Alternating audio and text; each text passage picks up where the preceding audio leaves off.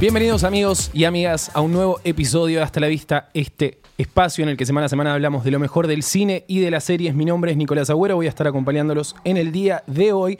Voy a presentar a mis compañeras a mi derecha, la derecha. Mm, casi, no hay por qué. Eh, a mi derecha la señorita Magali López Barreiro, bienvenida. Hola, ¿cómo andás, Nico? Bien, muy bien. Mi derecha, medio que me perdí. Estoy como enfrente. Sí, porque ahora somos más. Somos Ah. más, así que ahora no sé cómo voy a decir.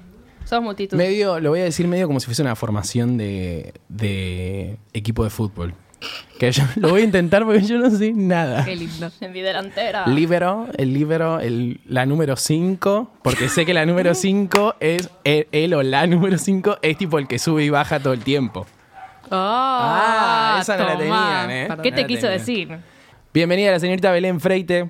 Olis, ¿cómo, ¿Cómo andan? va? Todo bien, me encanta igual esto de intentar lo del fútbol. Ay, yo juro que para la semana que viene lo voy a estudiar Dale. y lo voy a. Van a haber muchos partidos, así que lo podés escuchar. Sí, sí, sí, sí. Ahí no practicando. No practicando. ¿Quién te dice? Nos convertimos en un programa de fútbol Ey, y semana a semana te traemos un resumen del- de lo que esté sucediendo en el Mundial con Natalia Oreiro, por supuesto. Claro, lo único que nos especial. importa, la semana de Natalia Oreiro en el Mundial.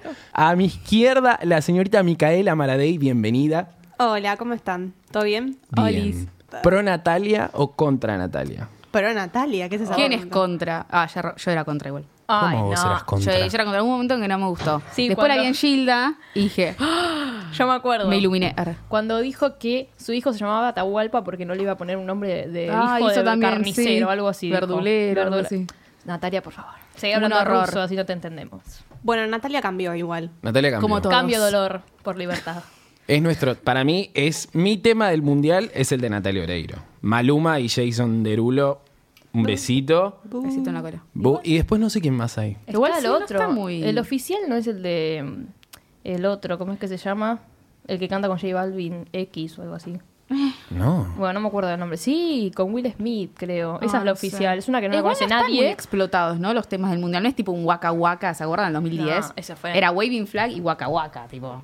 Ahí. Sí, sí, arriba. Vamos a hablar de qué estuvimos viendo esta semana. Vamos a tratar de, de ocuparnos de diferentes sectores. Vamos a pasar por el cine, por las series y por alguna película de streaming y demás.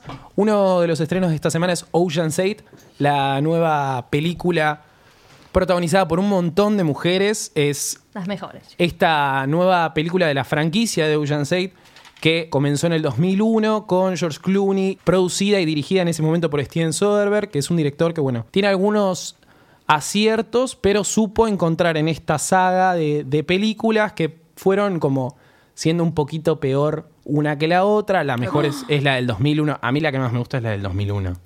La original, Ocean's Sí, Eleven. bueno, sí. Sí. Es la, no me es acuerdo la- mucho igual, no soy muy fan de esas películas, pero sí. bueno, en su, momento, en su momento se anunció que se iba a hacer esta, esta película Ocean's 8, que es con ocho mujeres protagonistas, dentro de ellas Sandra Bullock, Kate Blanchett, Anne Hathaway, Sarah Paulson. Sarah Paulson, Rihanna. Rihanna. Aquafina, Mindy Kaling y me está faltando una. No, dijiste todo. Ya están. ya Elena. Boham. No, ya están, ya ¿Ya están. están? Ok. Estamos. Completo, el equipo completo. Ay, no sé, siento que me estoy olvidando. Bueno, ya, ya Hay me alguna a que no es venir. muy conocida, ¿no? Aquafina. Que es la que es media. eh, Ahora no me olvido más, ¿eh? La oriental. No, porque tiene un renombre. Se llama Nora en realidad, pero Ah, bueno. su nombre artístico es Aquafina. No sé dónde la sacaron. ¿De Mira, dónde sacó el tampoco, nombre? ¿eh? ¿De dónde sacó el nombre?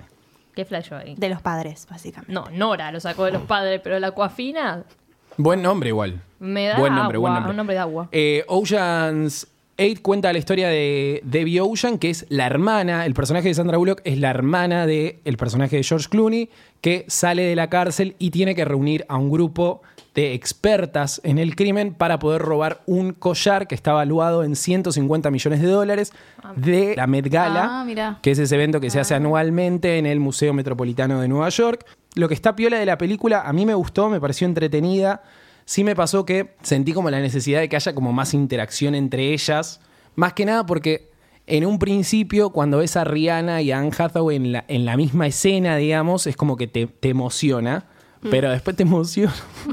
pero después. llorar. No, pero viste, tipo, el, el hype de ver a Rihanna con Sí, Anne Hathaway y todas estas mujeres juntas. Que dicho sea de paso, creo que es uno de los elencos más grandes que se ha hecho de, de mujeres así como actrices, porque creo que a diferencia de Ocean's Eleven del 2001, es- no eran tan conocidos en ese momento como lo son ahora estas mujeres. Bueno. O sea, estamos hablando de gente tipo que protagoniza sola directamente.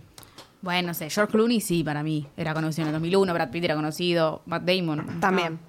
Los demás quizás no tanto. No recuerdo muy bien igual el elenco original.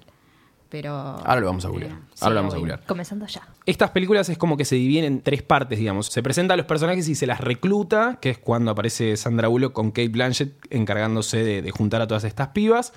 Después como el planteamiento de- del robo y lo que la, La parte en donde se lleva a cabo, claro, tal cual. Sentí que me faltó como un poco de, de la parte en donde se plantean los personajes, porque son, son muy interesantes, porque cada una viene desde un lugar diferente, más allá de que estas películas tienden a, tener como cada una su habilidad, hay una hacker que es Rihanna y hay otra que se encarga de falsificadora de joyas, una cosa así y demás, y eso me, me pareció como, como interesante, pero no sé si está explotado del todo. Y un dato que me pareció interesante, que lo googleé justamente para esto, es que Ocean's 8 con las actrices que tiene sale acá en Argentina con 158 salas y no sé si se acuerdan de la película de, de The Rock que se llamaba Rampage, Sí. Que era con el mono. Sí. Bueno, Ah. esa película salió en 300 salas. Y malísima, no la vio nadie. A diferencia de esta película que sale con Qué mal. 158. Yo la verdad no entiendo muy bien si es que no tienen la confianza suficiente en esta película, tienen el antecedente de hacer una Remake femenina. una remake femenina que le fue mal con, con Ghostbuster, que la realidad es que le fue mal, pero porque la película era mala, más allá de bueno todo lo que pasó en el medio. Me, me parecía como un dato interesante para dar porque digo que esto es acá en Argentina, pero se debe replicar en todo el mundo eh, con respecto a estas películas. Es que raro, quizás acá, bueno, no sé, tipo, uno dice Sandra Bullock, quizás sí, Kate Blanchett, pero quizás no, no tienen la misma popularidad que tienen en Estados Unidos. Quizás allá sí se estrenó en más salas y acá como que lo ven que quizás no, no, están, no, están, no son tan reconocidas. No sé, no son una Angelina Jolie, ¿entendés? Por ejemplo. Pues bueno, a Elena pueden no conocerla. Tal Claro. vez encima eh, al cine la lleva más gente a ir por Rihanna, ponele. Porque es cantante sí, de pop, sé. que tampoco también te puede llevar al que hace actuando esta, ¿viste? Claro, Pero sí. yo el otro día estaba hablando y una amiga dijo, ay, la película de Rihanna, ¿me entendés?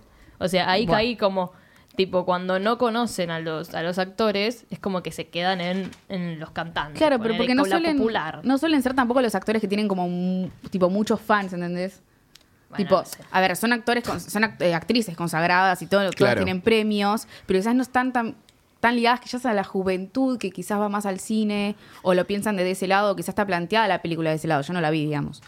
Pero no sé, por ese a mí me parece como el, el- lo interesante que tiene esta diferencia de las otras es que se sucede gran parte, o por lo menos la parte de- del atraco en la Met Gala, que tiene como un poco el condimento de, de Zulander, por ejemplo, que aparecían un montón de cameos de gente Ah, sí. conocida y eso sucede en esta película, no voy a decir quiénes, eh, lo pueden googlear igual, Ah. tipo las Kardashian, bla Lo haremos. toda esa gente. Pero no sé, yo la verdad que son dos horas que, en las que uno se entretiene y la pasás bien. Sí, después como en el todo la película que te queda un poco a la mitad. Pero sí siento Mm. que si esta es la película que necesitan para arrancar una franquicia, eh, No tipo, bienvenida sea. No, no, no, sí, Ah. sí, sí. Ah, bueno. Digo, me interesa, me interesa mucho justamente el efecto de, la película, que para mí hay algunas partes que falta de- del desarrollo de los personajes y más que nada de la interacción entre ellas. Porque los momentos en los que tienen es como que sentís que está bueno. Porque estas películas es como que tienen dos cosas interesantes, que es la relación entre los criminales que no se conocen y que se conocen a partir de este atraco, y el momento del atraco y los problemas que van teniendo en el medio, y cómo lo resuelven ellos, y cómo lo resuelve el director, qué tan ingenioso es, y bla, bla, bla. Entonces me pasó que al quedarme a la mitad de la película, me da ganas de ver otra película con estos personajes. Yo no creo que sea el- el- la idea de ellos, digamos, de, de dejar la película a la mitad para que vos te quedes con ganas de ver otra. Pero sí, tipo, los personajes están muy bien. Todos te interesan. Yo no sé si estas mujeres van a volver a, a protagonizar tipo una segunda parte de esta película. Para mí tuvo mucha promoción y allá por lo menos le va a ir bien. Espero que acá también. O sea, el que conoce un poco a la gente del cine las conoce a todas. Tipo, a mí me llevan ellas más que la película a querer Sí, ir a verla. El O tema sea, es llegar al público que no conoce, ponerle a Kate Blanchett. Bueno, que se mueran. Pero quizás conocen Ocean Eleven y van, digo, bueno, vamos a ver la versión femenina de Ocean O tal vez Eleven, le gustan las películas tampoco- de muchas minas. Eso tampoco me parece muy, muy bueno. No, eso de no. remake femeninas. Sí, el tema es que el, el público original. Bueno, igual estamos hablando de Ocean's Eleven como si fuese volver al futuro. Sí, o sea, no, tampoco hay un tampoco, fandom sí, de, no. de Ocean's Eleven desesperado y sí, preocupado por, por esta remake. Tipo, es una película de acción con chabones que ahora lo hacen con mujeres, que bueno, nada, se, Sí, sí, se sí. prueba y vamos a ver qué onda. Eso también me molesta, eh, como tomar los estereotipos de los hombres y decir, bueno, eh, Sandra Bullock es de George Clooney, Kate Blanchett es Ah, Brad Pitt, y como, no sé, Sí, que es copiar bastante esos- similar. Pero eso siempre, eso siempre. Pasan tra- hasta en las boy bands y las girl bands. Pero es como que Para traer el no. ejemplo, no sé. Pero es como que no pueden crear como una historia nueva para ellas en lugar de hacer Por una eso. remake. O sea, tenés que hacer de Ghostbusters, tenés que hacer de esta Claro. película. ¿Por qué no inventan otra cosa distinta? Si querés Con que sean mujeres. ladronas o lo que sea, pueden ser otra película. No tiene por qué tener hasta el mismo nombre casi. o Pero sea. igual eso no es una cuestión de que sea mujer o varón, es una cuestión de Hollywood en sí que no Sí, puede, bueno. no tiene ideas nuevas y trata de refritar lo que tiene y lo que puede. Bueno, pero es lo que Eh, está como surgiendo bastante. Sí, de todos modos, tipo, no puedo dejar de pensar cómo hubiese sido esta película dirigida por una mujer, porque justamente estos momentos de vínculo entre ellas que faltan, siento que es porque lo dirige un chabón Opa. y no una mujer. Y porque está escrito por un hombre, claramente, porque si no... Claro. Es lo que pasó cuando comparaban la Liga de la Justicia, cómo estaba dirigida y cómo Ah. está dirigida eh, La Mujer Maravilla. Wonder Woman, sí. Tipo, una dirigida por un hombre y la otra por Patty Jenkins. Claro. tipo. Las diferencias en los planos, esas cosas como que tienen que mostrar de más a Gal Gadot en Sí, que le muestran el culo en un di- momento. Directamente un plano del Varias culo. veces. Y la Mujer Maravilla tal vez está un poco más cuidada, no digo que está tapada todo el tiempo tampoco, pero, Pero no, no bu- hay no busca planos eso, del culo, sí. ¿entendés? O sea, no es lo que quiere, no es, uy, vamos a mostrar el culo a Gal Gadot. Vamos a empezar, tipo. Claro, levantando. claro. O sea, que se pare y que la cámara le quede a los showmatch. Mm, la ¿entendés? pollerita. Claro, no. Ay, chicos, Por eso hay horror. que, hay que apostar a las directoras mujeres, ¿no? Obvio. Sí, que los hombres ahí. que ya están, tipo, cambien su mirada y empiecen a dirigir de otra forma. Claro. No querer, querer buscar, tipo, Porque esos encima ángulos. ahora hay un público que lo ve, digamos, y se los demuestra. O sea, eso es una clara muestra claro, que a, a ver, hay gente que lo ve y va a comprar, comparar eso y te va a mostrar que eso está mal, que ya no se puede hacer, digamos. Que hay otra manera de hacerlo. Sí, Claro. sí, sí, sí. Otra cosa que me parece mal, que ya vimos, Cobra Kai. Todo mal. Cobra Kai. Ay, ¿por qué todo mal? Vamos a hablar un poco de esta serie que está muy charlada. Eh, viene la serie de Luismi y después creo que viene Cobra Kai. ¿Tanto? Sí. Yo escuché ustedes dos nada más. Sí. No, no, bueno. Pero afu- afuera se está hablando mucho, ¿o no? Afuera acá en la calle. La afuera, gente culta, la No, gente acá- culta. afuera están sucediendo otras cosas. Acá Sí. afuera en radio en casa. Afuera para mí es Twitter. Está muy Sí, sí, comen- obvio. Claro, Pero yo no lo obvio. A mi Twitter no. El Sí, mundo mía real. tampoco.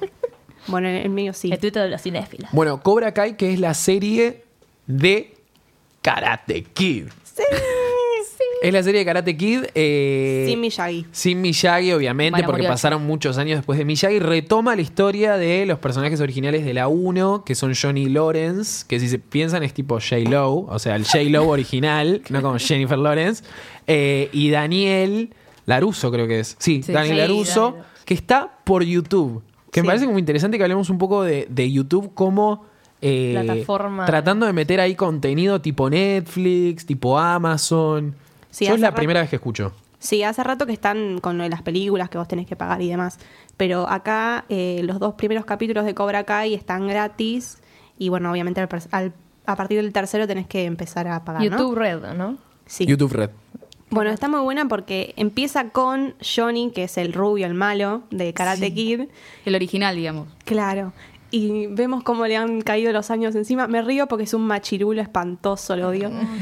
y puedes ver cómo es un loser durante toda su vida. Claramente porque Dani después lo venció, ¿no? En su vida, toda su vida. Un loser total. No tiene trabajo, se pelea con todo el mundo. Es racista, todo mal. Todas las cosas que puedes encontrar, Todas en contra. todas Qué están en. Johnny. Como la idea de que se mantuvo en el tiempo siendo un sorete Pero desde la película al 1. final de la película, como suele pasar en muchas de las películas, tipo como que se, se, redi- se redime. Se redime. Se. No me acuerdo. Como Sí, Sharpay. sí, sí. Es más, tipo, termina la pelea con la... La, La grulla. La, grulla. Ay, chicos, no tengo las palabras, pero bueno, con la grulla, le dan el premio y, y él le da el premio. Yo le dice, toma, te lo mereces, toma. Bueno, pero Eso. yendo a un ejemplo no tan cinéfilo, High School Musical. Sí, pensando lo mismo. Sharpay terminó todas las películas siendo buena y después volvió a ser mala. volvió como a que ser al año siguiente le agarraba la Ah. vacación de la soretez. Pasó Era eso. mala. Era mala. Bueno, le sacaron de Karate Kid eso. Se reseteó. Claro. Bueno, Johnny también se reseteó y eh, tiene una cosa, le chocan el auto, medio raro. Eh, y la persona que le choca el auto es la hija de Daniel. Laruso. Laruso. Wow. Y El nada, destino. después como- claro, igual todavía, por lo menos hasta el capítulo donde yo vi. Los no, dos no le dijo nada, pero como que eh, hasta el capítulo 2 como que parece que se van a enfrentar por algo, porque nada, Daniel no quiere que se acerque mucho a la hija y a los amigos de la hija, y bla, bla, bla. ¿Pero qué puede hacer Johnny ahí? Tipo, Yo, vi- Y yo tengo malo. que confesar ¿Qué que vi hasta el capítulo 6. y la Ey. pienso terminar. Me encantó. Mm, A mí no Posta, no, o sea, no, para, para. Pero porque sí entiendo lo que vos decís de que es un machirulo y qué sé yo, bla, bla, bla. Pero es como que a medida que van pasando los capítulos, el chabón medio que se, que se redime y, y en parte todo lo que le pasa al principio de la serie, que es tipo, te das cuenta que el chabón está hecho mierda, que es un sorete, qué sé yo, bla, bla, bla. Como que la vida tipo se lo devuelve. O sea, le pasan todas. Sí, les pasa. Pero en el medio todo arranca con que aparece un vecino de él. Aquel primero trata como el orto, le dice que es un inmigrante, qué sé yo, bla, bla, ah, bla. tranquilo. No, no, no, espantoso. Es, es medio, es medio choto Como para- votante de Trump, digamos. Claro, tal Sí, sí, cual, sí, sí. tal cual, muy white, tipo Sí, sí, sí. rubio aparte. White. Y es como que él lo va a empezar a entrenar en karate a este pibe, que lo, lo que tiene de interesante la serie, claro, él se va a convertir en el Miyagi de este pibe. no, no, no, no, no. No es el Miyagi. No es el Miyagi, no, claro, él como, va a- como su mentor que le gritaba y le decía cosas feas y esas. No, bueno, pero es bueno, pero es a bueno, ver, es es bueno. el vecino que agarra un pendejo y le empieza Claro, a enseñar. Es como la cual. historia original. Pero lo que tiene, lo que tiene como de agregado esta serie para la gente, digamos que. Porque Karate Kid es una película de los 80 que probablemente todo el público que está en YouTube no conoce Karate Kid. Lo que sí tiene la serie es que recurre mucho a los flashbacks de Karate Kid y a momentos muy característicos y muy icónicos de, de esa película. Que, que lo raro a mí me parece de esta serie que no solo fue recibida muy bien por la crítica y todo, sino que funcionó muy bien. El primer capítulo tiene 36 millones de, de Ah, visitas. Sí, Eh, Son los fans de toda la vida. Lo que me gusta es que estén los actores tipo originales. Sí, Sí, menos mal. están los actores Que no originales, son ni eso la sí. segunda ni la tercera. No, y eso, cambió. eso es lo que, lo que digo Smith. yo. Hace poco se hizo con Jackie Chan y, y Jaden Smith una remake de, del original y no funcionó tan bien. ¿No? Y esta sí. Pero porque son los, los Es originales. como que el público que los vio de chicos, a ellos de jóvenes, es como que ahora los va a querer volver a ver. Es como Sí, hacer pero- una serie de Volver al Futuro para mí. Esa, bueno, vos porque te amás, estoy hablando Me Mica. desmayo. Pero digo, tiene como ese agregado que encima es como retro de los 80. Son los originales encima, no es la segunda. Sí, aparte el personaje de Johnny como que se queda mucho en el pasado desde el auto que tiene, Claro. la música que Ah. escucha, que es como rock así pesado de los 80. Eh, y todo el tiempo también tiene flashbacks y todo vuelve a esa época. Entonces como Ay, que quedas atrapado en eso, por lo menos hasta los capítulos ¿Los que yo vi. flashbacks cómo son? ¿Tipo, son partes de la película o cómo Sí. Sí, sí, son partes de la película. Porque si no, imposible. Claro. te ponen otro actor, es como... acá No, no, está no, el son, par- son partes de la película. Y aparte, lo que me parece imp- importante de los primeros capítulos es como que se plantea que Johnny es un perdedor y Danny es un ganador. Amo a Pero a la vez, a mí me. Yo a Danny medio que me dio como medio bronquita. O sea, por la pena que le tenía Johnny de todo lo malo que le pasaba. Tipo, se me dio vuelta la, la tortilla. Como que de repente Danny era el malo, ¿entendés? Sí, en el primer ¿No te da? capítulo como que a él le va, le va re bien, tiene un local donde vende autos. o Claro, vende para autos. algo así. Dani, ¿para quién? Sí, tipo tiene una concesionaria y es como el más capo del Valley. Ah. del barrio. O sea, no pelea más. Todas las publicidades de él aparece como en la, en la, en el televisión, Claro. en la televisión, Lo ¿viste? Dice, persiguen Vení a otro". mi concesionaria. Pero como que el otro se siente re perseguido. Obvio. Tipo, lo tiene que ver hasta en la tele ahora. Después Claro. de toda la bronca Sí. que tiene. Lo que decías vos recién de todos los fans. No, no sé si hay 36 millones de fans de, de, de Karate Kid, pero lo que me refiero es, nosotros con Mika no somos de la época de Karate Kid. Y sin embargo, tipo, a mí la serie me, me encantó, más allá de que sí apela a la nostalgia y ahora que estamos como muy nostalgiosos con los 80 y con todo lo anterior, me parece que la serie como que retoma el tono de la original, de ser como media, como una comedia, pero medio dramática y media tonta Sí, a la sí, vez, sí. como media corky y ese y esa esa sensación de tipo estar viendo algo que te entretiene pero lo que me parece interesante es que en uno de los capítulos eh, el personaje de Johnny le dice a, a su discípulo le, le suena el celular y Johnny le dice ¿qué es eso? cambialo Poné un, un tema de los Guns N' Roses, le dice como tu ringtone. y el pibe le dice, ¿qué son los Guns N' Roses? No, bueno. Ay, no, no, no, dolor profundo. No, no, no, pero-. ¿Pero cuántos años tiene el chico este? El chico tiene 12 años y se Ah, plantea bueno. así una trama de adolescentes en el medio con este pibe y la hija de, de- Daniel. de Dani, de Dani, de Daniel, más adelante de los capítulos, qué sé yo. Esto, esto me parece que pinta un poco de qué se trata la serie, porque hay mucha gente de YouTube que no conoce Karate Kid. Tipo, el, publi- el gran público de YouTube que consume YouTuber, qué sé yo, bla, bla, no conoce Karate Kid. Y probablemente también. no conocen Guns, Guns N' Roses. Y por eso los flashbacks también. Y por eso me parece que está buena, tipo, la, la serie, porque le habla a, a dos generaciones, a los fanáticos de, de, de Karate Kid, que se encuentran con esos momentos y esos flashbacks y estos personajes, que también hay, hay un momento en el que no aparece Miyagi, pero sí ha- hay una mención a Miyagi y qué sé yo. Eh, pero la verdad, a mí me encantó. Está bien, que eduquen, que eduquen a la gente, que no lo pudo ver antes. Está muy bien. Este es el momento que Está muy bien. Sí, obviamente, ojalá Cobra Kai sirva para que vayan a ver Karate Kid, que tampoco es tipo No, el no, resplandor. chicos, no. O sea, no, no vayan esperando que sea. A mí me Menos gusta mal. mucho la 1, pero la, la segunda y la tercera es como. eh, tipo, Sí. cambia la historia. Tipo, ahí me la pifiaron. Me- pero me- para mí la primera es como. Las primeras, las primeras siempre son las primeras. Y sí. Y ya. Bueno, recomendamos mucho Cobra Kai que está en YouTube. Pueden ver los primeros dos capítulos gratarola y después pueden empezar a pagar a partir del tercero. Son 16 pesos y si no, meten truquito Motherload, como se decía en los Sims 2 y lo encuentran gratis por la intranet. Ahora nos vamos a Yo Soy Simón. ¿La vieron? ¿Quién la vio acá? Yo, obviamente. Finalmente. Finalmente, Mika tardó mucho en verla. Tan, Yo la pude ir a ver al cine, pero Mika estuvo ahí y Mika la encontró por sus lugares favoritos. Bueno, la historia trata.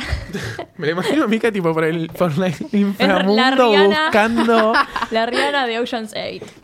Bueno, la historia eh, trata de Simon Spire, que es un adolescente eh, gay, que un día recibe la llamada de una compañera, que en realidad es la mejor amiga, eh, que le dice que en el blog de la escuela un chico declaró que era gay, pero lo dejó como en el anonimato. Eh, a todo esto, Simon está muy en el closet, nadie sabe que es gay, nadie. Eh, y cuando recibe este mensaje fue como, upa, tipo, hay otro más, como que se sintió acompañado por, por este chico que se llama Blue. ¿Qué hace Simon? Le escribe, le escribe a Blue y empiezan a entablar una relación. Como, o sea, no se conocen, pero es como medio amorosa, como de buena Sí. onda. O sea, es como que vos me entendés, yo te entiendo a vos, están como la misma, los dos en el closet. Eh, y durante la película nosotros podemos ver cómo Simon está todo el tiempo viendo quién puede ser Blue en el colegio. Tipo, tiene a uno, lo descarta por tal cosa. Piensa que es este, lo descarta por tal cosa. Va como tirando comentarios para ver si pican los demás, ¿viste? sí, y sí. no. Eh, y encima, tipo, él no le habla, no le, no, o sea, se mandan mails y no le escribe Simon. tipo, ese es Jax, que es otro apodo. Uno se llama Blue y el otro Jax. O sea, los dos tienen como un sobrenombre que ni, tipo, ni entre ellos se, se revelan como la identidad. Eh, Pero bueno, lo último, van a ver cómo termina la cosa. Lo que está bueno es que eh, ves todo como el viaje de Simon saliendo del closet con los amigos, con los padres y cómo reaccionan todos. Sí, y eh, bueno, la salida del closet igual como que no fue por él. No, obviamente. El sea- único spoiler que vamos a dar es que no lo hace él. Ay, ya eso pasó. bueno, spoileemos, spoileemos. Bueno, hay uno de los compañeros que lo chantajea con los mails que se manda entre Blue y él, obviamente. Y lo chantajea con eh, postearlo en este blog eh, para que él lo presente a una amiga. Le presente una amiga, una de sus amigas. O sea, él tiene tres, tres amigos. Eh, dos mujeres y tres amigas. Dos mujeres eh, y un hombre.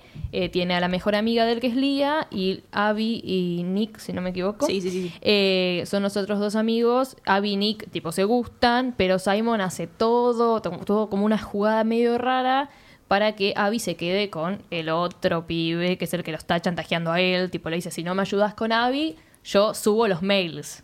Entonces es como una cosa medio horrorosa en el medio, porque él está entre, tipo, salir del closet con todo el mundo o, eh, tipo, cagar a los amigos prácticamente. Sí, básicamente. Y es lo que hace. Entonces eso también desata como otro lío en la trama entre él y los amigos. Pero, Eh, y más allá de, de la parte en la que en la que sale del closet, yo no la vi la película, pero digo, se hablaba de esta película como la primer película eh, teen con un protagonista gay, digo, con respecto a eso, ¿cómo, cómo se ve, tipo, reflejada y esas cosas? Está bueno porque vos ves, tipo, él te va contando cómo lo fue descubriendo, o sea, desde el momento cero, cómo de repente se enamoró de Daniel Radcliffe en Harry Potter y cómo tenía el póster de él y te van dando como varios... Qué raro enamorarse de Harry Potter. ¿Eh? ¿Por ¿Alguien qué? se enamoró acá de Harry Potter? Obvio. No. Enamorarse, bueno. enamorarse, tipo. Le doy. Si- Claro. Si, sos, Ay, si sos Potterhead, sí. Bueno, no ¿En es así, serio? chicos. Pero Sí, tanto, obvio. tipo, te, te, Para- te da hot ponele no. Harry Potter. Y bueno, pero esa claro, idea. claro, esa es En la idea. Ecus, en Ecus. A ver, Jambo, tenerle, tenerle como. Ganas, ¿le tenés ganas a Claro. Harry Potter? No. Ah, bueno. No, ahora no. Listo. Bueno. Pero en su momento. No, Cuando tenía 12 años. Ahora es más preferible antes que con los anteojitos que era un No sé, hace bebé. un montón que no lo veo. Era re lindo antes. Pero era un niño. Claro, no, Bueno. era, no era hot. Volvamos bueno, a cuestión que era Potterhead y le tenía ganas a Daniel Radcliffe. Bueno, y vemos. Como todo el cambio de él y cómo eh, va, como está retraído y cómo el padre tal vez hace algún comentario como en joda que a él No le va tocando y como que vos vas viendo todo ese cambio. Él, tipo, vos ya sabés que es gay desde el principio, no es que se entera con vos, ¿entendés? Durante la película. Él es gay y vos te enterás que es gay desde el primer momento. O sea, va como mm, dándose todo. Eh, y Esto está basado en un libro. Está, está- está basado en un libro eh, de Becky Albertalli que salió en 2015, eh, que pudimos leer. Yo pude leer. Ella Eh, sola pudo leerlo. Porque no se los voy a prestar. Eh, y vamos a hablar de algunas diferencias que tiene con la película, porque no es como todo idéntico. Eh, Simon en la película no se menciona que tiene una hermana mayor, acá sí, en el libro sí, eh, pero no tiene mucha relevancia como en el resto de la película, pero cuando se entera la identidad de Blue, eh, lo que hace la hermana es sacar a los padres y a la hermanita de, de la casa y ellos pueden tener un momento íntimo que nosotros no Ah. vemos en la película. Tipo, como que cuando se descubre quiénes son es como que queda ahí, medio muerto. Sí, sí. No se profundiza en la relación de ellos. O sea, es como... La película es de Simon, no de la relación que tiene con el pibe. Está bien, está bien. Después tenemos a Lia, que es la mejor amiga de Simon, que es Catherine Langford. Eh, que Hannah Baker. Hannah Oh. Baker, que en la película, eh, vamos a spoilear, chicos. Disculpen, fue. disculpe, se puede disculpar. Eh, en la película está enamorada de Simon, que es como el mejor amigo de toda la vida. Y en el libro, eso es como un agregado, porque en realidad en el libro ella está enamorada de Nick, que es el, el otro amigo. Sí. Eso hace que ella no se lleve bien con Abby. Entonces hay como una tensión en el grupo, tipo, no se llevan muy bien, porque, o sea, tiene más sentido Para que, mí- que le guste el amigo, que, o sea, toda la película nosotros decimos le gusta el amigo, le gusta el amigo, y de repente te enterás que le gusta a Simon y es como, No, ¿qué? es no. muy predecible que le gusta a Simon. No, Uh, para mí Desde no. la, la primera Uy, escena cuando ella se le acerca y le dice a mí porque yo estoy enamorada de no sé qué. No, sí, ahí están sí, ahí a sí. dos centímetros de cara, ya te das cuenta. En un momento cuando... Vieron dos películas diferentes. No, no, no, pero en Se un saca, momento Mica, sí. ¿eh? En un momento que... Una vio la versión con los subtítulos en coreano. no, pero Simon sí, Simon piensa que ella gusta del amigo. Claro, sí. Eh, después tenemos eh, otra escena en el libro eh, en el que Simon ah, y el padre se pelean porque Simon está Ah. como... Simon es- lo muestran, como en la película está como todo demasiado tranquilo, o sea, Simon está en el closet y está como con un peso muy grande eh, y como se banca todo, es como que está siempre muy, muy chill, ¿viste? Va por la vida como bueno. En la película se muestra más el carácter de él y el momento que está pasando y cómo, tipo, la mochila que tiene encima antes de, de poder decir nada y salir del closet y que todo el mundo sepa como su secreto. Eh, entonces en el libro se pelea con el padre por estos comentarios homofóbicos eh, y le dice, o sea, le grita y le dice como, ¿cómo puede hacer esos comentarios teniendo un hijo gay? Y ahí el padre se queda como, ¿qué? Mm. Tipo, ahí es como sale del closet. En la película no sale así, tipo, no hay una película, no hay una escena de como de pelea, que, o sea, tendría como un valor más fuerte que él se lo diga en esa situación, ¿entendés? Es que para mí en la película le quitaron el momento de decir, tipo, soy gay y salir por él mismo, porque este pibe Martin lo hace salir como con toda la escuela y es cuando la hermana se entera y como que ahí después le dice a los padres. Bueno, pero bueno, es la, es la trama de la película. sí, sí, ya lo sé, pero bueno. Pero es como que, claro, él no tiene la iniciativa de salir del closet. Él todavía podía esperar más, ¿entendés? Hmm. Pero es como que en realidad se saca como un peso encima porque los padres no es que reaccionan mal. Después lo que tenemos es que eh, en la película muestran tres identidades distintas eh, de Blue eh, que en el libro lo esconden en último momento. Entonces es como medio chocante cuando vos ves que Blue, tipo, ya te lo muestran en un principio. Una de las personas que muestran es. Entonces, como, mm, ¿qué están haciendo? Tipo, spoiler, spoiler. Eh, y en la película, cuando se revela que Simón es gay, eh, Blue desaparece porque le dice que no está listo y no le habla más, lo bloquea como el- desapa- tipo, elimina la cuenta del mail. Eh, y en el libro todo lo contrario. Blue le da todo su apoyo a Simón. eh, a Simón. Eh, y siguen hablando, es como estamos en la- como estoy con vos, ¿viste? O sea, todo lo, todo lo que no pasa en la película. Eh, y por último, en la película, eh, Simón manda una no- como, como lo bloqueó Blue a él, eh, manda como al blog, como te voy a encontrar en la feria, Ah. como la feria yankee. ¿viste? Te voy a esperar Te voy a esperar feria. sentada en la rueda de la fortuna, vení. Y tienen como a todo el colegio expectante. Y en Horrible. el libro no es así. En el libro le mando un mail a él, es como nos encontramos. Espectacular. Y es Esa como escena- re privado, ¿entendés? En Esa el libro es escena de la, privado. de la feria, ay no, En el cine aplaudían, chicos, literal. Malísima, malísima. Esa escena es malísima. Ay, Bueno, así Mica. termina, así que mi cara. shh. Por eso. Ay, no ¿acaban de sé. encontrar el final? ¿No? Ah, está, está, está. No dije que esa Ok. escena es malísima, después la tendrán que ver. Perfecto. ¿No te gustó y esto lo, lo pueden... en- Ah, Perdón, Sí, es sí. que me quedé como que no- parece que no le gusta. no, me gustó, pero sacada. esa escena está mal, Ah. está mal hecha. Está ¿Qué te gustó escrita. más? ¿Yo soy Simón o llámame por tu nombre? ¿Qué pregunta es esa? El Por durazno. favor. El Obvio. durazno. El durazno. El Obvio. durazno. Ay, Dios, qué película de la vida. otra vez. Bueno, yo soy Simón, lo pueden encontrar por ahí, está disponible en streaming en algunos servicios. Agradecemos mucho a la gente de Ediciones Urano que nos mandó dos ejemplares muy lindos. Eh, está número uno rompiendo todo este libro eh, hace bastante tiempo y ahora salió una edición con la- el póster de, de la película. Muy bello.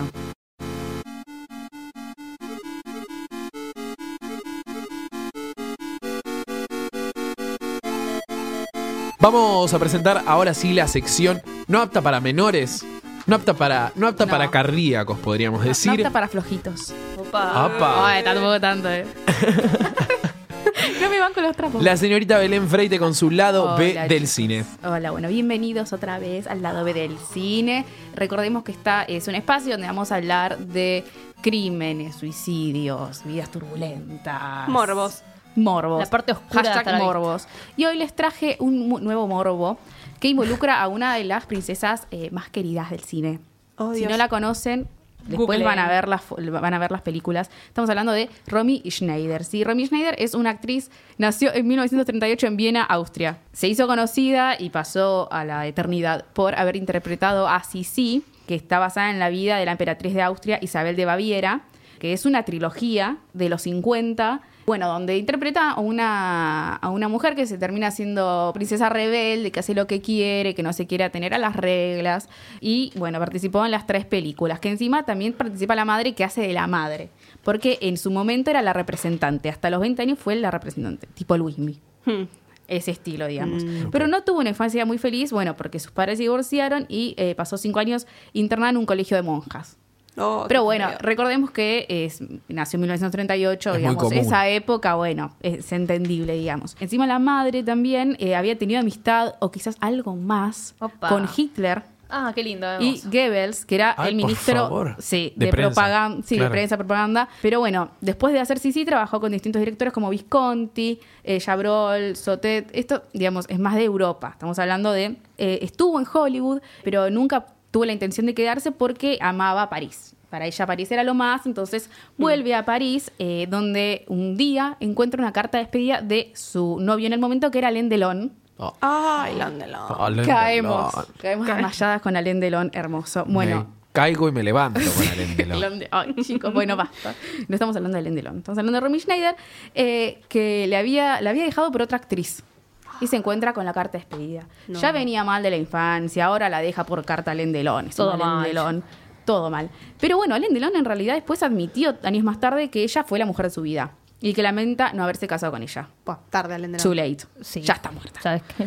Bueno, se terminó casando con culpable. Harry Mayens y tuvo un hijo llamado David. Ahí parecía que todo iba bien, eh, pero bueno, se separaron, después se casó de vuelta con un joven que tenía 11 años menos que ella, luego de la boda sufre, sufre un accidente y pierde el hijo que estaba gestando, digamos, que también fue un golpe para ella, después eh, vuelve a quedar embarazada y da luz a una hija suya llamada Sara. Luego el, el primer marido, Harry Mayan, se, se suicida y Oh. empieza la depresión. Es de Nazarena Romy. Vélez de Hollywood. Sí, Ay. la estaba haciendo y pensé lo mismo. Perdón, un disclaimer. todo. ¿La vieron a Nazarena abrazando al maniquí Sí. de Moria? Ay, por Ay, favor. no, ya lo Qué busqué. Sí, vi, vi un par de imágenes igual. Preocupadísimo por Nazarena. Ya lo está buscando Mike. Eh, bueno, comenzó la depresión, empezó a tomar alcohol y tranquilizantes. Ya ahí venía todo mal. Se agravó cuando su marido en el momento, el que era 11 años menor que ella, le eh, pide matrimonio.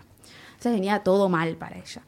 Pero hubo un acontecimiento que eh, la marcó para siempre, la terminó de hundir, digamos, que fue la muerte de su hijo David cuando tenía 11 años nada más en 1981. Él había ido a la casa de los padres, de los padres de Romy, y como lo que hacía siempre iba como de sorpresa, digamos. Y él se trepaba a las rejas para ir a- para entrar a la casa. Con tanta mala suerte que termina resbalando y se termina eh, quedando atravesado por una de ellas, ¿Qué? de las rejas, No. sí. Eh, Tipo en la pierna, pero bueno, termina muriendo Ay, desangrado, digamos. Ay, Eh, Dios. pero Romy intenta recuperar igual la felicidad. Por favor, no lo no. intentes más, por favor. Basta, Romy. Bueno, la pero vida esta- te está diciendo que no. Este es el último intento. Eh, con un nuevo novio que se llama Laurent Petin. Buscaba Eh, todo en los novios igual. Soy sí, una Nazarena. iba- iba- Soy una Nazarena. Unos daddy issues Mirá tenía. cómo terminamos así comparando a Romy Schneider con la Para mí que reencarnó. Mm, para pensar, ¿eh? Uy, uy, uy. Lo único que encontraba consuelo ella era en la bebida, en el tabaco y las cartas que le enviaba a su hijo fallecido. El 9 de mayo de 1982, a las 7 y media de la mañana, Petín, que era el, el novio en el momento, la encuentra muerta en su residencia. Oh. Estaba recostada en la silla, frente a un escritorio. Tenía una carta sin terminar que se disculpaba por no poder ir a una sesión de fotos. También tenía una botella de vino vacía y un frasco de medicamentos Uh, ahí. Se murió por un paro cardíaco, pero siempre se sospechó que se había suicidado. A ver, tenemos una botella, una botella de vino vacía y un frasco de tranquilizante, digamos, ya es como Marilyn. demasiado. haces, digamos, la cuenta. Pero la familia pidió no hacer autopsia, entonces quedó en el misterio. Ah. Nunca se supo bien qué pasó con ella. Sospechoso eso. Claro. Y eh, finalmente ella fue enterrada con su hijo David y allí descansan juntos, finalmente. Ay, qué trágico. Muy triste porque encima ella es recordada por una película como si sí que se la ve súper alegre, súper tipo feliz. Entonces, asociar eso que la vemos, eh, digamos, la- lo que vemos de manera artística con la vida personal es como bastante... Lo que esconde la realidad. Y así Sí, cerramos esta historia del lado B del cine. Tuvimos una Nazarena Vélez antes de que exista Sí. Nazarena Y Vélez. austríaca, Y austríaca. Vamos a presentar a la señorita con su columna que todavía no tiene nombre. No, no tiene nombre. Vamos a tirar ahí a ver más adelante qué se le ocurre a, a los oyentes. ¿Dónde va a suceder qué? Donde voy a estar compartiendo con ustedes diferentes series adolescentes que Ah. han pasado por mi vida. Porque nunca no podemos soltar la adolescencia. Claro. Porque Mika ve todo, todo. No importa si es su adolescencia, la de los padres, la del que Sí. todavía no nació, ella ya lo vio. La del feto. Me... Vete ingeniero sí. Mejor definición imposible. Pero les quería contar que hay una serie que se llama Scam, que es una serie noruega que se que empezó a transmitirse en 2015, que habla de eh, los adolescentes en Oslo que provienen de una clase bastante alta, porque bueno, primer mundo básicamente. La única clase que hay. Esta serie está desarrollada por Julie Andem y está hecha en cuatro partes. Son cuatro temporadas donde hay eh, cuatro personajes distintos.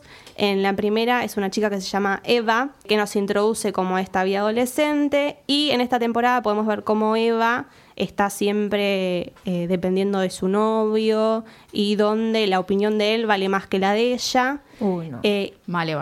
Me caes Sí. mal, Eva.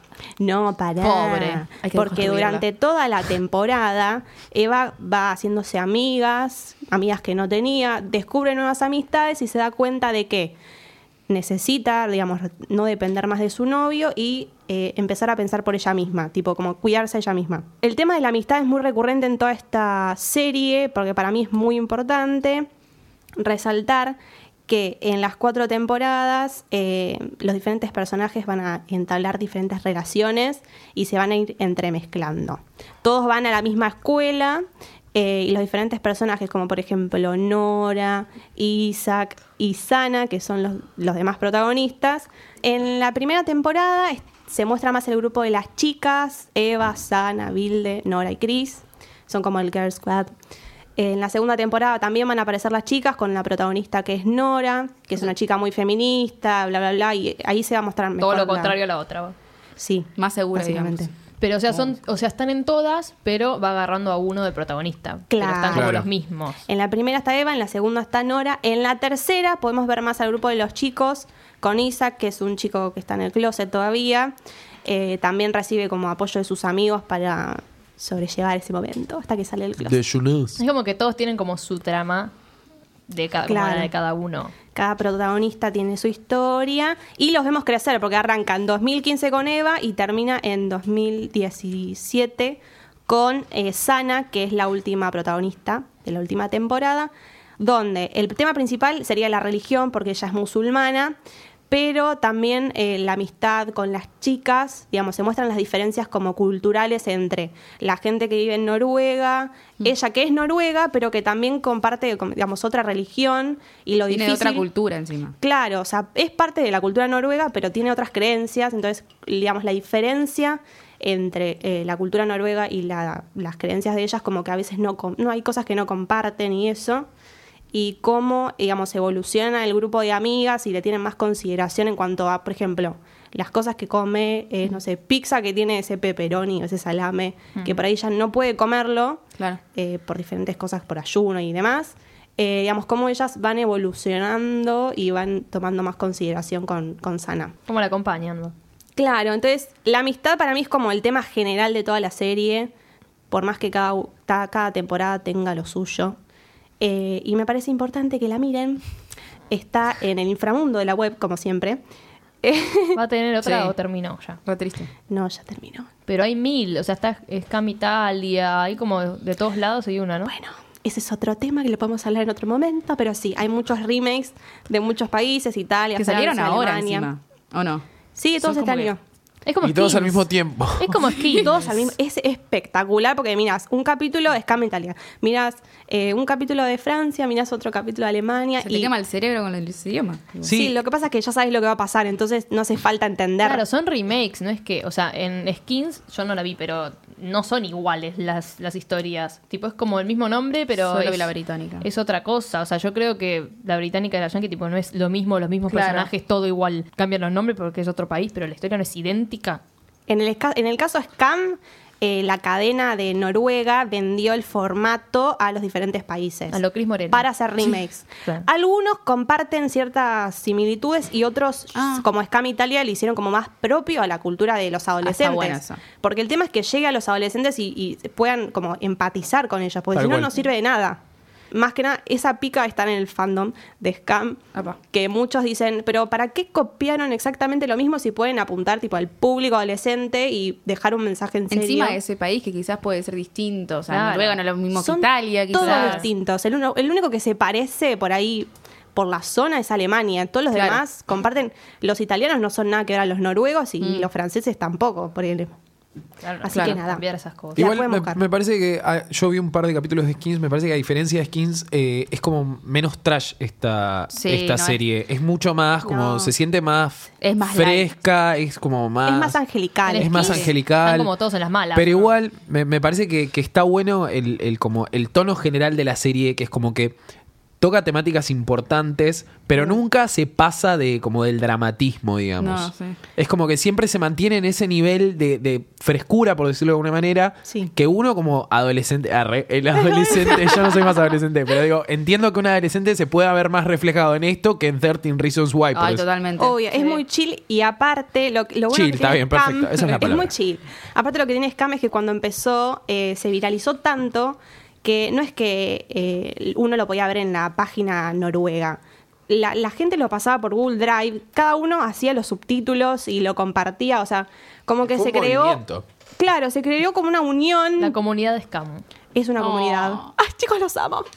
Está bueno que haya llegado, porque, Mira, a ver, Susana. no llegan cosas noruegas. No, acá. totalmente O sea, no. y que le den tanta relevancia. ¿Dónde ves películas noruegas en el multiplex Belgrano?